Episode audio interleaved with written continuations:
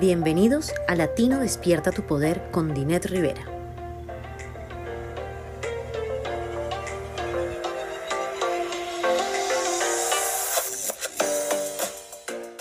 Bienvenidos a Latino Despierta tu Poder. Aquí su servidora Dinet Rivera. Hoy quiero empezar este podcast hablando de de un problema que yo he notado a través de los muchos años que llevo trabajando como coach financiera y es el hecho de que a través de los tiempos se ha propagado como una mentalidad de que cuando una persona está en una situación económica bastante difícil, que la persona no tiene ahorros, no tiene fondos para emergencias, sus ingresos son muy bajos, no les da el dinero para cubrir las necesidades básicas, etcétera, que eso determina o hace que una persona no pueda tener un futuro próspero, que no pueda este, salir quizás de la pobreza o de su situación económica, aunque no sea una persona viviendo en pobreza porque es este, este problema es algo que lo encontramos hasta con personas que están generando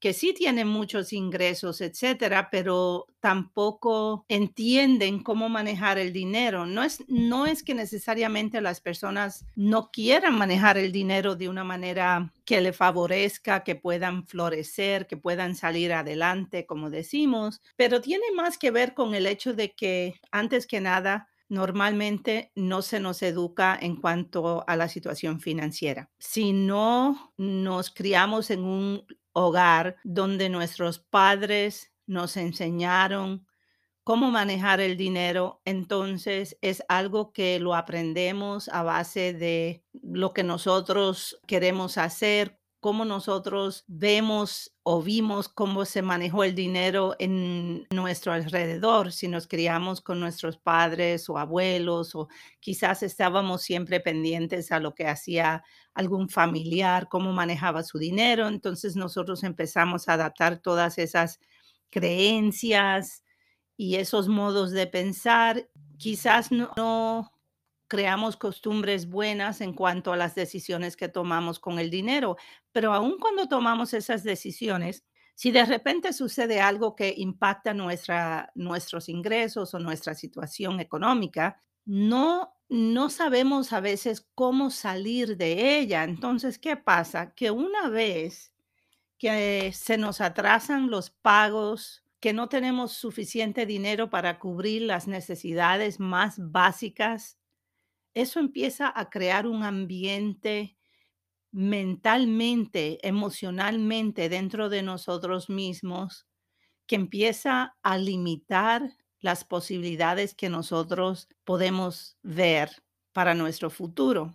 Pero ¿qué pasa? Que en lo que es la industria de educación financiera, existe como eh, un problema de, de que las mismas personas que están trabajando para ayudar en cuanto a educación financiera o quizás en los servicios sociales, etcétera, no todas las personas, no quiero que eh, no quiero que crean que estoy implicando que todas las personas que hacen estos trabajos eh, son como lo que voy a comentar. Y ni siquiera lo que voy a decir es necesariamente culpa de los individuos. Pero existe el problema de que muchas personas no creen que una persona en una situación económica donde no tiene a nuestras ideas de qué son ingresos, cuáles son la, cuál es la cantidad de dinero que nos ayudaría a poder vivir mejor, a poder manejar el dinero mejor. Pensamos que entonces la persona que está en una situación donde, donde no tiene ese tipo de ingresos no va a poder salir adelante y resolver su situación económica.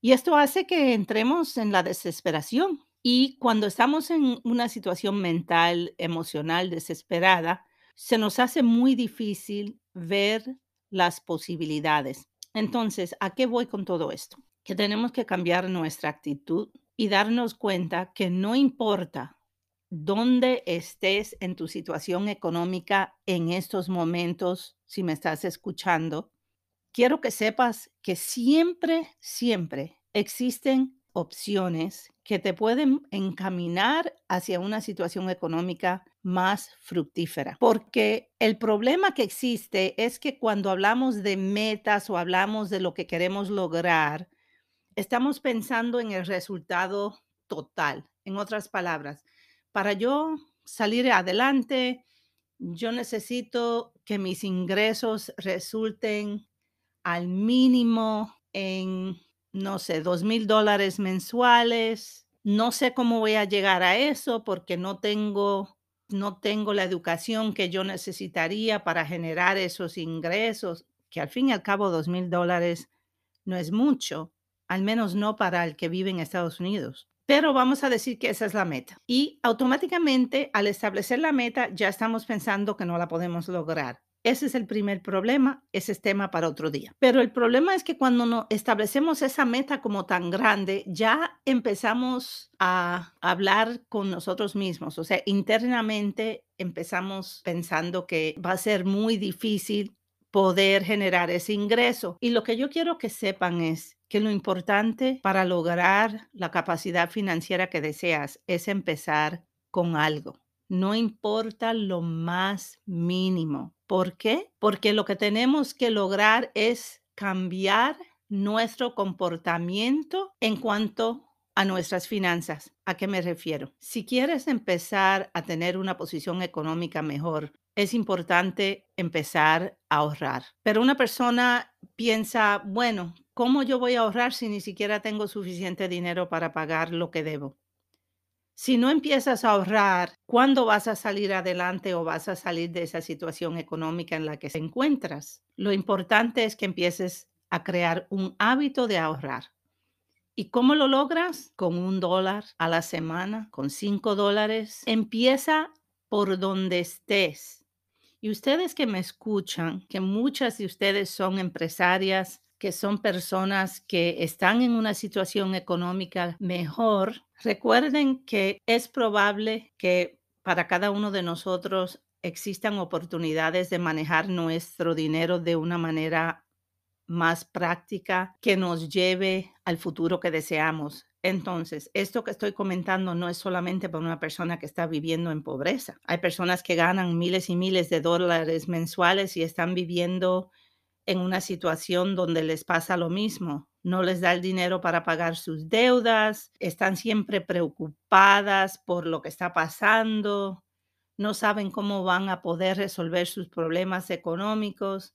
¿Por qué? Porque quizás existe la necesidad de crear un hábito de ahorrar, crear ese hábito de empezar a ser una persona que ahorra. Igualmente, no importa la cantidad, porque lo que estamos buscando es cambiar a crear un hábito de ser una persona que ahorra. ¿Por qué? Porque es importante tener ahorros, porque los ahorros nos defienden, nos ayudan cuando estamos en una situación inesperada una emergencia, por ejemplo. Si yo tengo fondos en ahorros y sucede algo que cambia mi posición económica, o sea, cambia mis ingresos, el dinero que tengo guardado para fondos de emergencias me resuelve el problema en el momento. Y lo importante es que una vez que yo use dinero, nunca dejo de ahorrar. Si estoy en una situación de repente donde no puedo ahorrar la cantidad que originalmente estaba guardando, no importa, empieza otra vez con un dólar a la semana, lo que sea. Eso no te va a resolver el, problema de tus emergencias en los primeros meses, lógicamente, si estás guardando un dólar aquí, un dólar allá. Pero lo que sucede, lo que realmente sucede es que al empezar a crear un hábito de ahorrar, ese hábito de ahorrar te va a llevar a querer poner más dinero en esa cuenta de ahorros. Y vas a ver que va aumentando rápidamente y en algún momento vas a llegar a tu meta, a esa cantidad de dinero que para ti te hace sentir cómoda porque tienes una cantidad de dinero en ahorros. Entonces, el mensaje que quiero dejarles hoy es que nunca debemos sentirnos que no tenemos opciones cuando estamos en una situación económica difícil. No estoy insinuando que no vas a tener problemas, que no vas a, tener que enfrentar quizás situaciones donde no tienes suficiente dinero para pagar el dar el, el pago de tu auto o pagar la hipoteca, pero el sentirnos desesperados hace que ignoremos las posibilidades. Si tienes una hipoteca y en un mes en particular o por varios meses sabes que no vas a poder pagar, dar ese pago completo porque perdiste tu empleo, porque te enfermaste si estuviste enferma por unos meses, lo que sea, habla con las personas de la compañía hipotecaria. Si es el auto, habla con la compañía, el banco con quien tienes esa deuda.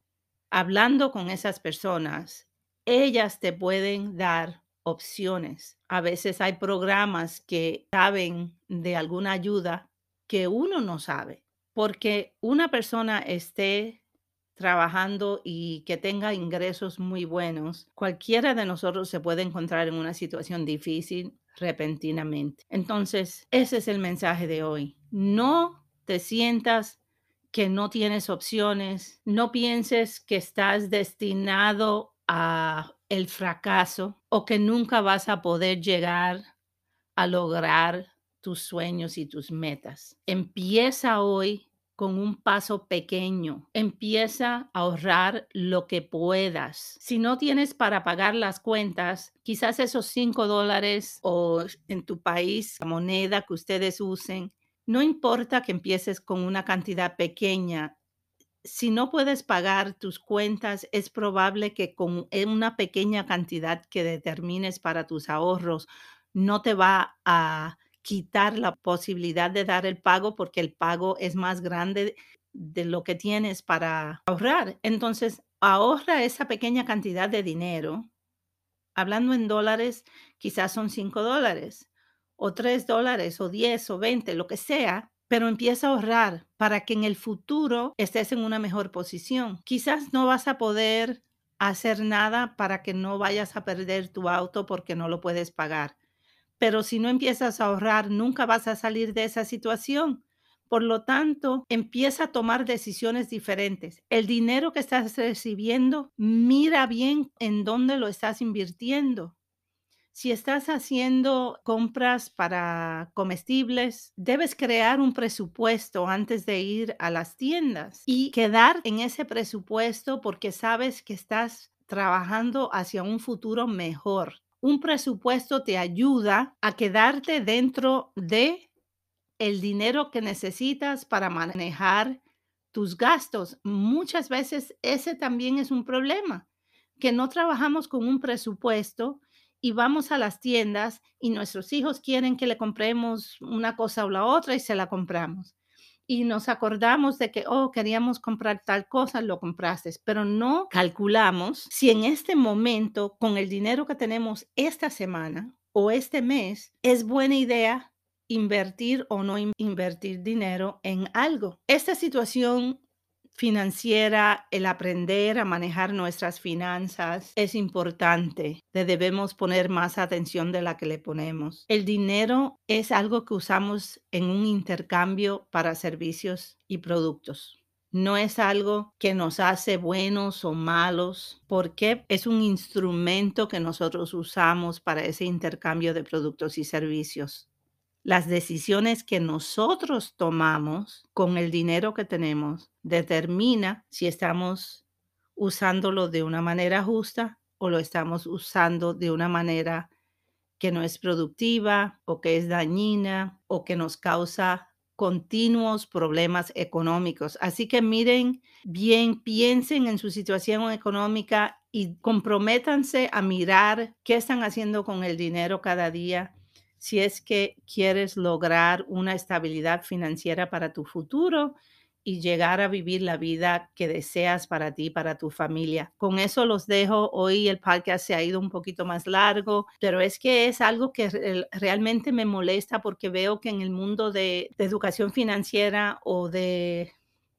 la ayuda económica y servicios sociales, a veces, no todas las personas, pero a veces las personas que están trabajando con individuos para resolver estos problemas tienen sus propios problemas, no han cambiado su propia actitud mental y entonces seguimos propagando esta idea de que no hay manera de que será demasiado difícil. Seguimos propagando esa mentalidad que no nos sirve. Muchas gracias por escuchar este podcast. Regresen cada semana. Estaré siempre compartiendo ideas, puntos de vista, enseñanzas todo lo que yo pueda hacer para ayudar a nuestra comunidad para que podamos tener más poder económico, más poder en todos los aspectos que necesitamos que nuestra comunidad se eleve y pueda tener mucho más poder político, económico, este poder financiero personal. Ese es nuestro propósito aquí con Latino Despierta tu Poder.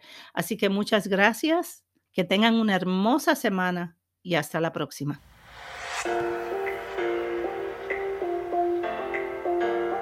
Gracias por escucharnos. Síguenos en www.dinetrivera.com y en Facebook como Rivera Business Development.